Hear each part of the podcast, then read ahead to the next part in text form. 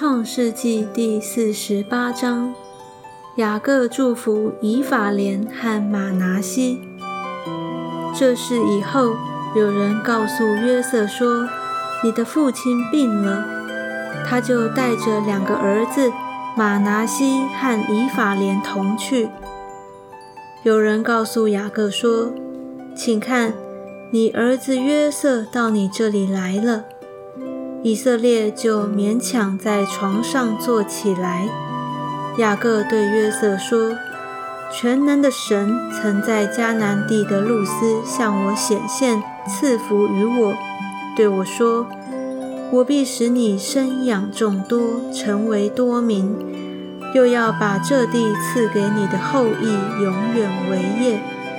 我未到埃及见你之先。”你在埃及地所生的以法莲和马拿西这两个儿子是我的，正如吕便和西缅是我的一样。你在他们以后所生的就是你的，他们可以归于他们兄弟名下得产业。至于我，我从巴旦来的时候，拉结死在我眼前，在迦南地的路上。离以法他还有一段路程，我就把他葬在以法他的路上。以法他就是伯利恒。以色列看见约瑟的两个儿子，就说：“这是谁？”约瑟对他父亲说：“这是神在这里赐给我的儿子。”以色列说：“请你领他们到我眼前。”我要给他们祝福。以色列年纪老迈，眼睛昏花，不能看见。约瑟领他们到他跟前，他就喊他们亲嘴，抱着他们。以色列对约瑟说：“我想不到得见你的面，不料神又使我得见你的儿子。”约瑟把两个儿子。从以色列两栖中领出来，自己就脸伏于地下拜。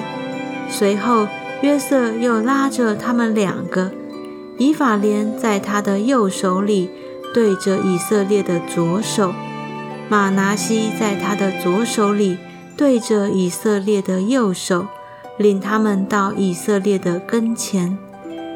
以色列伸出右手来。按在以法莲的头上，以法莲乃是次子，又剪搭过左手来，按在马拿西的头上。马拿西原是长子，他就给约瑟祝福说：“愿我祖亚伯拉罕和我父亲以撒所侍奉的神，就是一生牧养我直到今日的神。”救赎我脱离一切患难的那使者，赐福与这两个童子，愿他们归在我的名下，和我祖亚伯拉罕、我父以撒的名下。又愿他们在世界中生养众多。约瑟见他父亲把右手按在以法莲的头上，就不喜悦，便提起他父亲的手。要从以法莲头上挪到马拿西的头上。